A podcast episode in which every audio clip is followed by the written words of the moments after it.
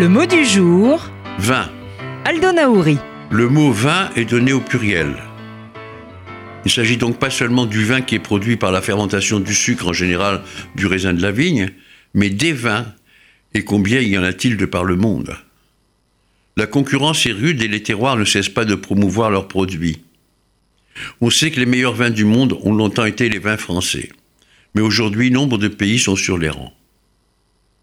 Les règles de fabrication des vins cachers sont très strictes et jusqu'à leur manutention et leur service au demeurant. Aldo Naouri est l'auteur d'Entendre l'enfant aux éditions Odile Jacob.